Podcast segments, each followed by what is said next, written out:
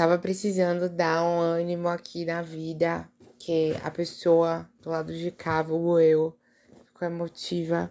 E aí eu pensei, vou gravar no podcast, que vai sair semana que vem, no caso, no dia que vocês ouvirem, sim. Mas, como eu estava querendo dar uma tranquilizada na mente, resolvi trazer para cá uma nova indicação que eu li essa semana, mas eu ia esperar mais pra frente para poder gravar. E aí eu pensei, vamos gravar logo, que a gente tem que se distrair e se distrair com coisa boa. Com coisa boa que também eu vou criticar, tá? Eu aviso logo, mas é um rolê que eu gostei. Eu gostei bastante, então vamos que vamos, que a gente tem possibilidades de discussões aqui, gostosas. E é isso. Oi, mundo, tudo bom com vocês? Eu sou Dani Batista e esse é mais um episódio de Por Favor Me Leve, um podcast que fala sobre conteúdos audiovisuais e literários LGBTs que nos transportam para uma outra dimensão.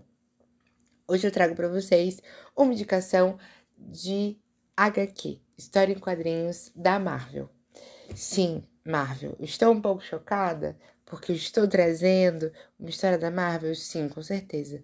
Mas encontrei numa promoção maravilhosa, porque estou sem dinheiro no momento, assim, de, tipo, saiu do budget. Aí eu vi esse livro, eu falei, vamos tentar? Vamos tentar só uma promoção. Achei, entrou no orçamento, aí eu comprei.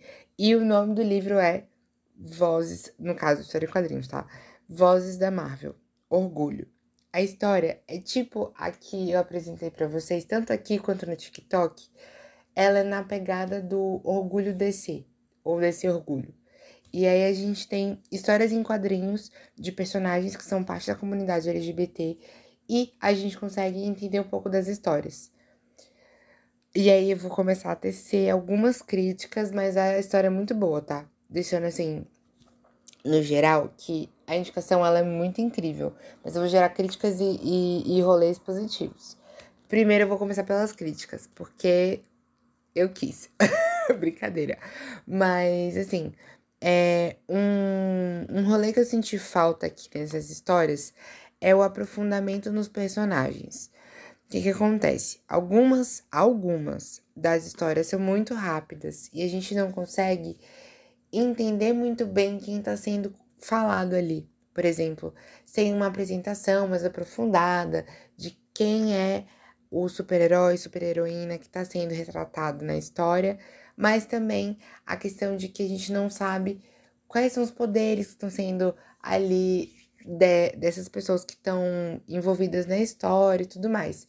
Isso me deu um pouco de incômodo, porque quando a gente vai ver, por exemplo, a história da DC, a gente no começo da história tem uma explicação de todo mundo que vai aparecer, onde que tá aparecendo, por exemplo, na televisão, é, na história em quadrinhos, quais são os poderes que as pessoas que estão ali envolvidas naquela história, a maioria tem.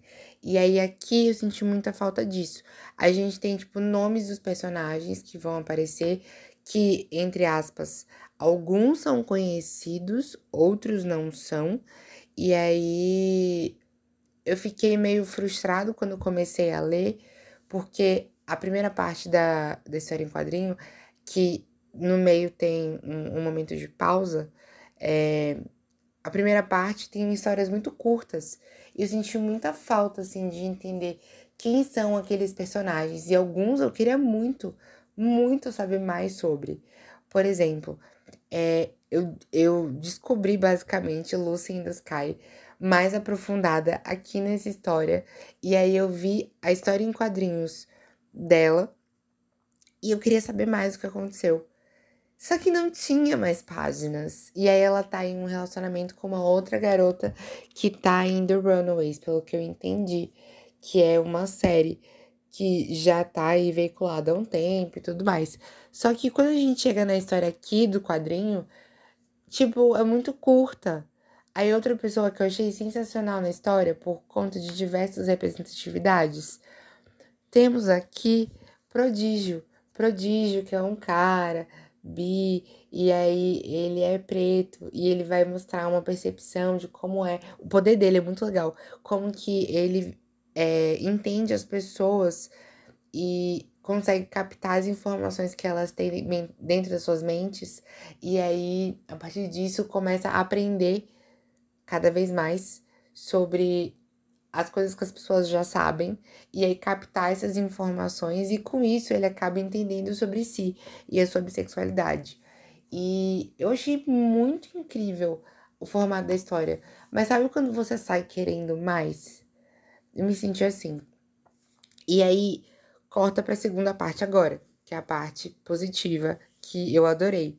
É, uma coisa que eu percebi e que eu fui um pouco surpreso foi que essa história foi muito focada no Estrela Polar.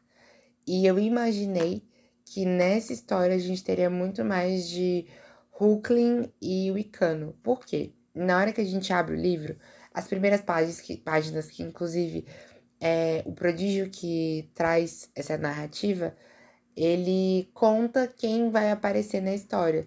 E aí, dentre as pessoas, a gente vê sendo citado, dentre os casais, o Wicano e o Hulkling. Só que as histórias são tão curtinhas que a gente não vê os dois, de fato, aqui. A gente vê várias possibilidades de, de pessoas, mas, tipo, eles que são meio que o chamariz nos últimos anos, aqui no Brasil, por exemplo, depois de todo aquele escândalo da da HQ que o Crivella foi lá na, na Bienal do Livro, na, na Feira do Livro, e tipo, mandou recolher e tudo mais. Imaginei que nessa história ia vir e não veio. E fiquei tipo, pô, velho, mas vocês botaram a foto deles no início. E assim, eu dei sorte porque eu comprei uma outra edição que tem a história dos dois. Mas nessa daqui de Vozes da Marvel, que hoje, eu falo hoje no sentido de a gente vendo filmes e, e séries da, da Marvel no momento, quem tá para aparecer, quem tá mais aí no, no ápice de ser comentado são os dois. Eu esperava, tipo, ver esse casal aqui. E eu acabei vendo outros. E foi muito legal, mas, tipo, como eu imaginei que eles iam aparecer por conta do início da história, eu fiquei um pouco desapontado. Mas enfim, está chegando essa edição de Vozes da Marvel, parte 2 tanto da Marvel e também na DC, do DC Orgulho, parte 2. Eu não vou ter condições de comprar por agora, então não vou saber dizer para vocês como vai estar a história, mas assim que eu puder eu compro e, e trago de indicação. Mas, assim, partindo para a parte 2 daqui de Voz da Marvel, o que, que acontece? Na parte 2 a gente tem histórias mais desenvolvidas e eu achei que isso foi um ponto alto. Por quê? Imaginei o seguinte: se a gente pensa que as histórias que estão na parte 2, que são mais longas e conseguem desenvolver essa narrativa de cada um dos personagens que estão envolvidos, é mais legal, por que não fazer isso no livro todo? E aí, é por isso que eu fiquei meio, meio no muro de como passar essa informação, mas na parte 2 a gente tem histórias muito incríveis. Uma história que eu acho que é sensacional, assim, que a gente acaba vendo é a história do Estrela Polar. A história do Estrela Polar saindo do armário.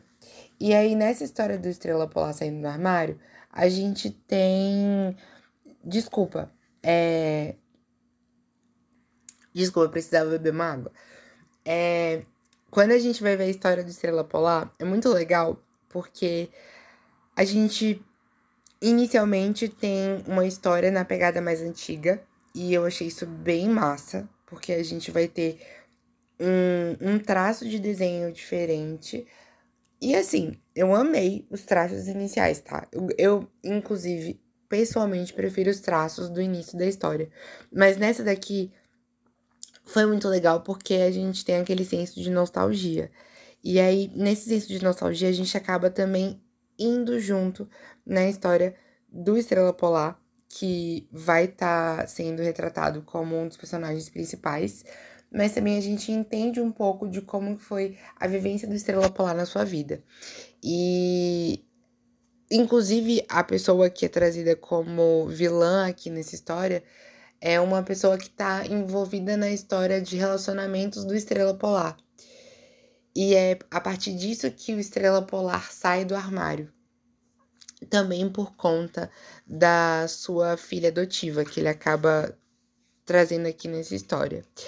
E eu achei essa história sensacional, porque a gente para pra pensar, e é um, um, um papo que eu tava tendo no outro dia com o Guilherme, que apareceu comigo aqui, em, em alguns episódios. Alguns, vários episódios. E aí eu tava conversando com o Guilherme. É, a gente precisa pensar sobre o senso de como as pessoas entendem a questão de AIDS barra HIV. E essa história, ela traz um, um, uma pauta em si, justamente voltada para o público. E aí aqui eu vou usar o termo gay, mas, mas eu quero dizer no sentido, porque o período da história é mais antigo, mas o que eu quero dizer, na verdade, são homens que se relacionam com outros homens.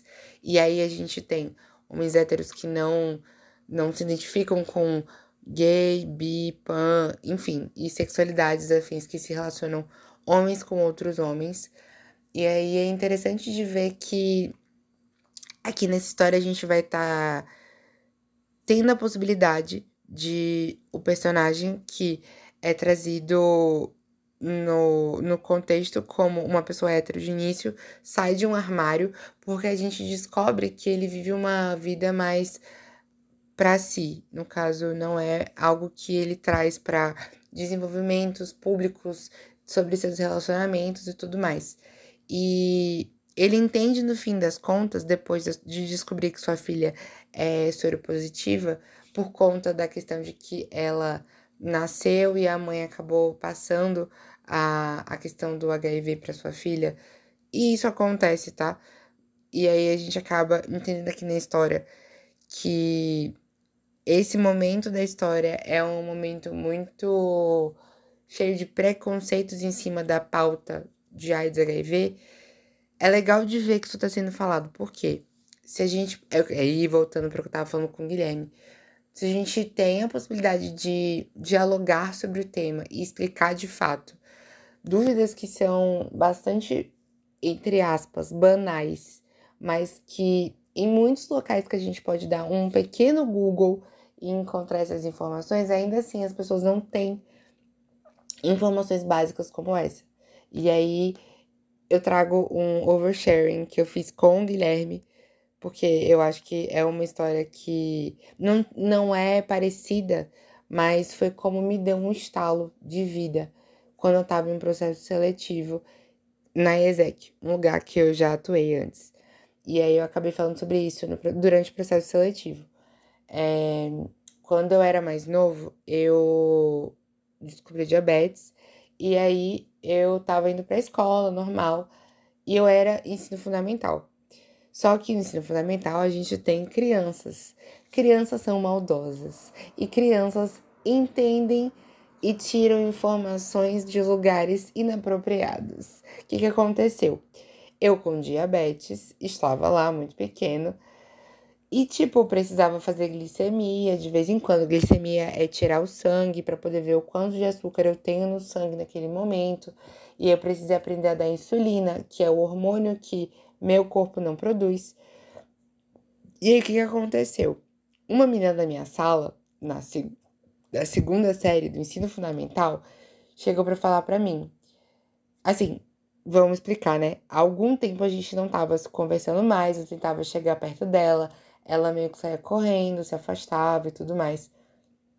E aquilo tava me afetando, porque eu não sabia o que estava acontecendo, eu era muito novo e não sabia o que estava rolando para ela estar tá se afastando. E aí, um certo dia, numa atividade extracurricular da escola, eu acabei perguntando: o que está acontecendo? Porque a gente não se fala mais da mesma forma.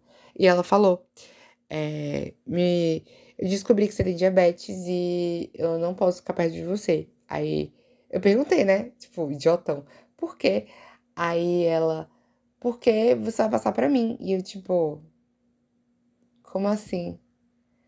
Imagina uma criança tentando, tipo, explicar esse assunto. É muito difícil. Eu acabei aprendendo muito sobre diabetes porque não foi daí, mas eu precisava entender o que estava acontecendo com o meu corpo e aí, desde muito novo, era uma necessidade para poder saber o que estava acontecendo comigo, como eu podia me cuidar e afim. E aí, meio que eu tentando explicar pra uma garota que era super jovem, tipo, sete, seis anos, por eu acho que sete ou oito anos. E aí, como que eu vou explicar? Sete anos para oito, isso mesmo. E aí, como que eu vou explicar para ela que diabetes não é transmissível? E aí, eu simplesmente, tipo, falando, mas eu não passo nada. É uma doença minha, que eu não tenho cura. E, tipo, ficar da forma mais fofa possível. E no fim das contas, a gente não voltou a se conversar porque não gerou aquela coisa de ela acreditar. Muito por conta da ignorância. E tá tudo bem. Eu era pequena, a gente era pequeno. Mas a questão é que, assim, imagina que uma criança que não tem nada a ver com a situação de estar passando por uma doença que pode ser sexualmente transmissível, ou uma doença que seja transmissível ou não, e aí passa por isso para tentar explicar. Imagina para uma pessoa que de fato convive com uma doença que é transmissível. E se a gente não tem as informações corretas para dialogar e, e, conviver em comunidade, em sociedade, é muito difícil. E aí por isso que quando eu tava no processo seletivo, quando me fizeram um questionamento, né? Pô, se você pudesse mudar alguma coisa para que as pessoas entendessem de fato o que é aquilo que, que é um problema e você pudesse resolver esse problema, a primeira coisa que eu me lembrei foi dessa vivência. E aí, imagina se a gente consegue resolver essa situação que tá aqui nessa história do Estrela Polar, de que uma pessoa que é soropositiva, ela tem a possibilidade de viver normalmente, tomar os medicamentos, ter as suas taxas virais super baixas e continuar vivendo normalmente, com total saúde e tudo mais. Sendo que muita gente não procura saber esse tipo de informação e continua proliferando informações falsas, sabe? Então é é nesse ponto que tipo eu fico muito pensando, a gente precisa de informação de fato para que a gente consiga entender as coisas que acontecem na comunidade LGBT, mas a gente entender da forma correta. E aí, essa história eu achei sensacional muito por isso. A gente acaba vendo um final triste, mas é um final que a gente entende o decorrer da história e entende as pessoas que foram atingidas e como é o contexto da época. Porque nessa época daqui que a história foi feita, ainda não tem desenvolvimento de muito processo daquelas coisas de medicamento e tudo mais. E tá ali, no, não é que no início, mas ainda não tá evoluído no quesito de ciência para se falar nesse tópico. Assim, ciência tem, mas eu falo que não tem dados científicos, assim, a rodo para poder a gente entender como a gente entende hoje o que é AIDS barra HIV, o que é a forma de tratamento, métodos contraceptivos como PrEP e PEP. E aí é isso. Eu acho que são pontos muito importantes da gente sempre se manter atualizados, mas também entender como a gente pode procurar essas informações para não fazer gafes, sabe, no nosso cotidiano. E aí passando para outras histórias, porque senão eu vou ficar uma pessoa emocionada aqui. É, uma outra história. Não vou ficar emocionada independente, mas uma outra história que a gente tem aqui é do Estrela Polar se casando. Pois é, Estrela Polar sendo principal em diversos momentos. Mas enfim, a gente tem uma outra história que vai ser o Estrela Polar se casando e a gente vê como é esse casamento, as pessoas que estão envolvidas, os problemas que acontecem. E é um, um contexto mais voltado para os X-Men. E é aí que eu falo, tipo, se a gente tem uma história que ela é melhor desenvolvida, uma história que é mais rebuscada e com mais conteúdo, a gente consegue se envolver na história. E é o que acontece aqui.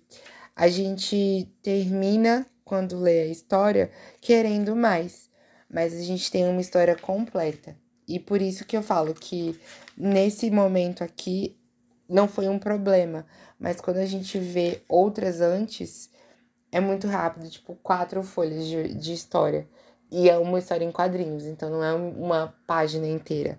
São quadros que vão, vão ter a história, mas é, um, é, é muito rápido, sabe? Por isso que eu, eu acho assim que a, a Marvel pecou um pouco nessa HQ, um pouco por isso.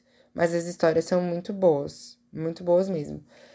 Outros personagens que a gente acaba encontrando aqui é a América Chaves. A gente também encontra um, uma pessoa que faz um processo de Capitão América, que eu não entendi muito bem, mas soa como um, uma pessoa que é fã do Capitão América e aí tenta agir como o Capitão América para salvar as pessoas ali no seu entorno. E também é uma história bem legal, porque a gente vê um contexto onde é, pessoas de rua, mas também pessoas que não têm lar, jovens que não têm lar, acabam sendo ajudados pelo Capitão América dessa história, que não é o que a gente vê na MC, MCU, no caso na Marvel normalmente. Então, assim, um, um ponto que eu trago em geral, e eu faço de novo essa crítica, porque eu já fiz antes no episódio com Twila, que a gente conversa sobre personagens LGBTs que estão na Marvel, é o seguinte. Se a gente tem tanto personagem LGBT assim, por que, que esses personagens eles não chegam, por exemplo, pra gente nas telas de televisão? E aí eu falo, tipo, série, animação, é, eu falo em, em, vários âmbitos, sabe? Por que, que a gente não, não vê essas representatividades em filmes da Marvel hoje? E aí a gente vê, tipo, cenas de cinco segundos de pouquíssimas representatividades.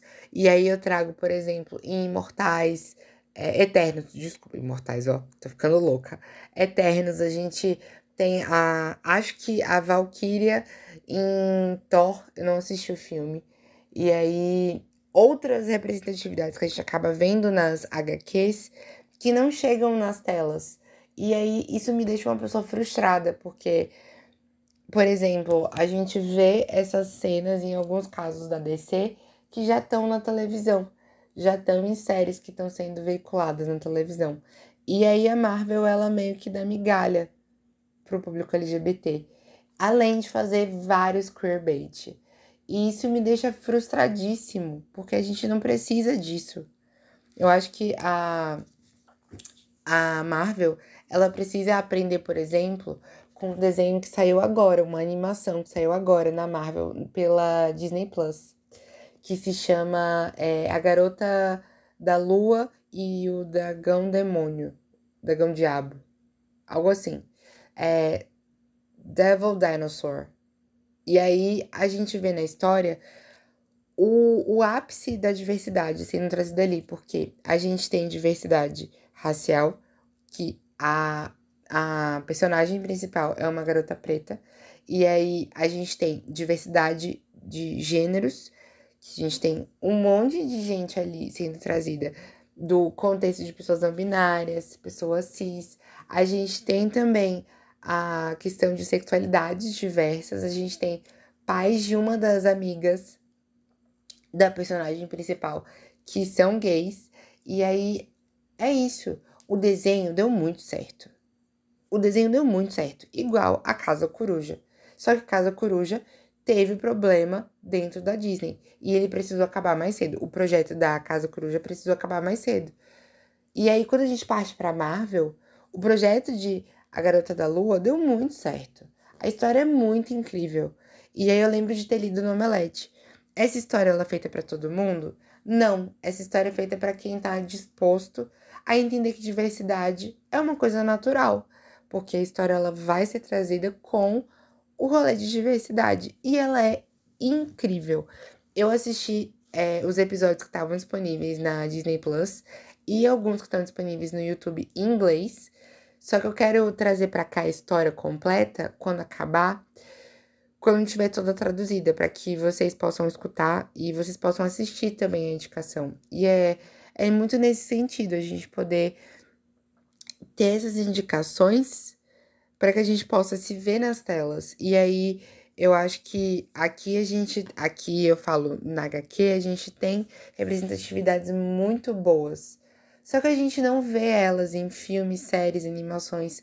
E, de certa forma, deixando assim, um pouco no achismo, vozes da minha cabeça, eu acho que muitas das vezes a gente consegue encontrar pessoas que veem muito mais os filmes e animações, os filmes principalmente, da Marvel, do que as que leem as histórias em quadrinhos.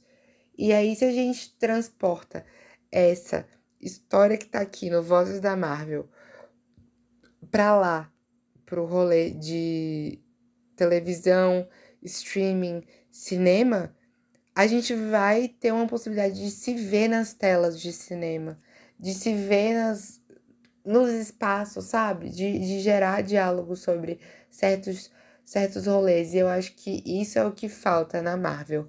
Por isso que, assim, eu comprei essa HQ, mas eu comprei muito relutante. Porque eu sinto que lá na DC a gente já vê desenvolvimentos muito melhores de personagens LGBTs do que aqui na Marvel. E eu não falo num senso de que eu sou mais fã da Marvel ou da DC. Eu falo aqui no senso de onde eu consigo enxergar mais representatividade.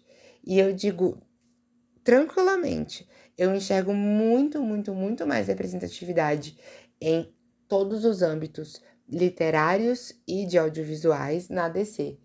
E aí eu trago aqui como exemplo a terceira temporada de Harley Quinn, que a gente vê, eu já comentei aqui em outro episódio, a gente vê a Harley junto com a Era e a Poison Ivy. E as duas formam um casazão da porra, velho. Maravilhoso cheio de conteúdo e que eu não vejo isso acontecendo em séries da Marvel, da Marvel. Em, tipo, grandes momentos assim da gente ver divulgação e tudo mais. A gente vê momentos muito muito tímidos desse tipo de conteúdo sendo trazido. E aí eu trago momentos tímidos porque a gente precisa pensar.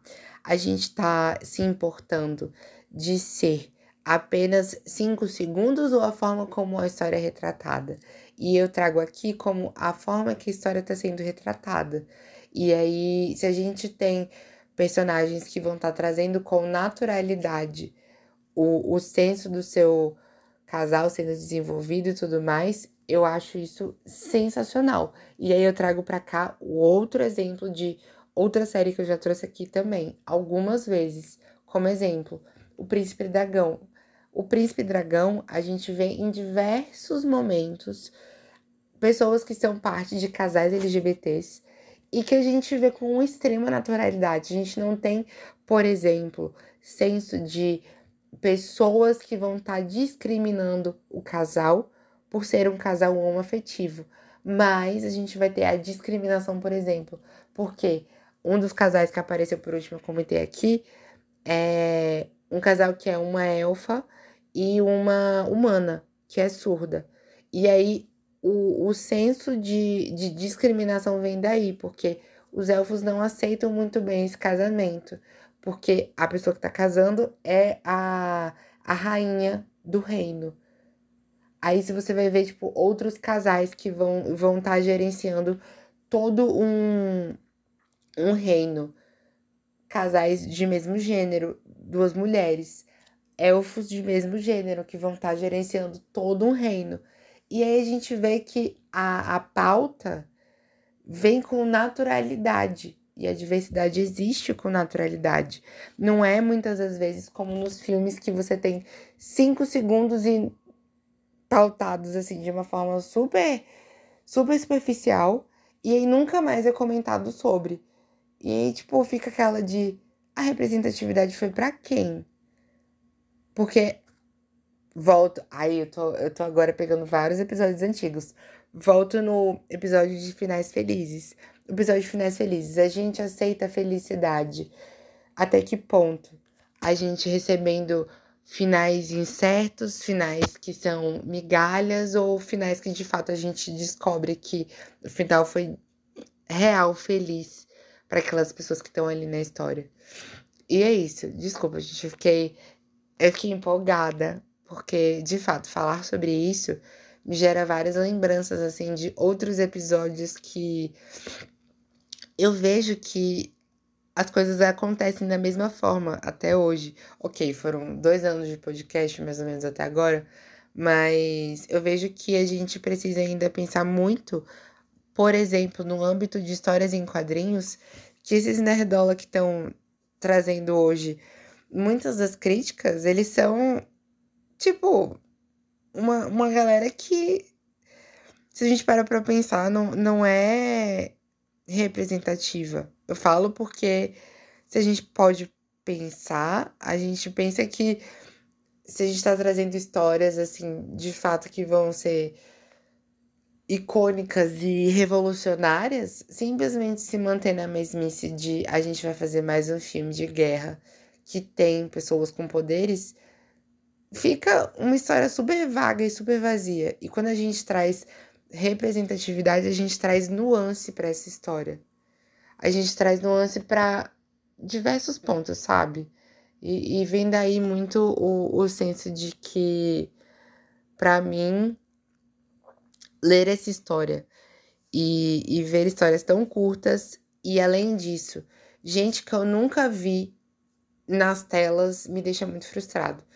Grande parte, por exemplo, de galera do X-Men de pessoas que estão, por exemplo, em cenas em Marte, que seria muito foda. Vamos lá, Marvel. Seria muito foda se a gente parasse para pensar que a gente trouxesse filmes desse tipo com representatividade queer lá em Marte. Véi, seria foda, foda.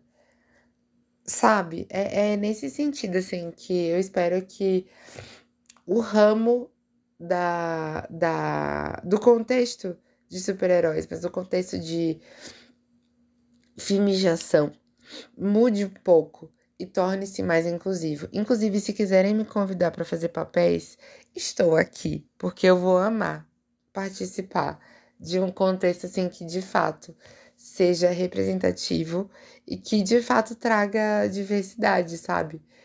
Para as telas, porque ia ser icônico. Por favor, se você tá ouvindo, compartilha no seu story e marca a Marvel. E fala assim: Oi, Marvel, escuta aqui esse episódio desse podcast. Marvel não, marca a Marvel Brasil e a Disney Plus Brasil. Porque, assim, são, são esses pontos, sabe? A gente poder, a gente, quanto galera queer, poder se ver nas telas. Eu acho que isso é super importante. Desculpa falar demais, mas eu acho que foi necessário. Espero que vocês tenham gostado do episódio. Que vocês possam também comentar o que vocês acham, tanto no Spotify, que vocês têm agora a possibilidade de trazer os comentários de vocês nos episódios, mas vocês podem me mandar na internet o comentário de vocês para eu adicionar aqui no anchor.fm barra por favor me leve. O link para vocês enviarem mensagem de áudio sempre fica na descrição do episódio. E aí também, se vocês quiserem mencionar no Instagram, podem me mandar mensagem no arroba DaniBatista2, Dani com dois N's e Y, eu também deixo na descrição. E podem também me mandar mensagem no TikTok, que vocês me encontram por esse que eu já mandei antes, que eu já falei antes, mas também no Dan Batista 2022. E aí podem me mandar mensagem em qualquer desses lugares que eu vou amar trocar uma ideia com vocês. E eu espero que vocês tenham gostado para compartilhar para mais gente, porque esse podcast. É, eu espero que cada vez mais alcance pessoas diversas, mais pessoas também dentro da comunidade LGBT e que a gente possa trazer mais pautas e mais discussões dentro da comunidade, mas também em assuntos como esse, de cultura geek e que não não é tão falado assim. Pelo menos eu não encontro tanto conteúdo assim. E é isso. Um beijo no core de vocês. Um grande abraço. E tchau.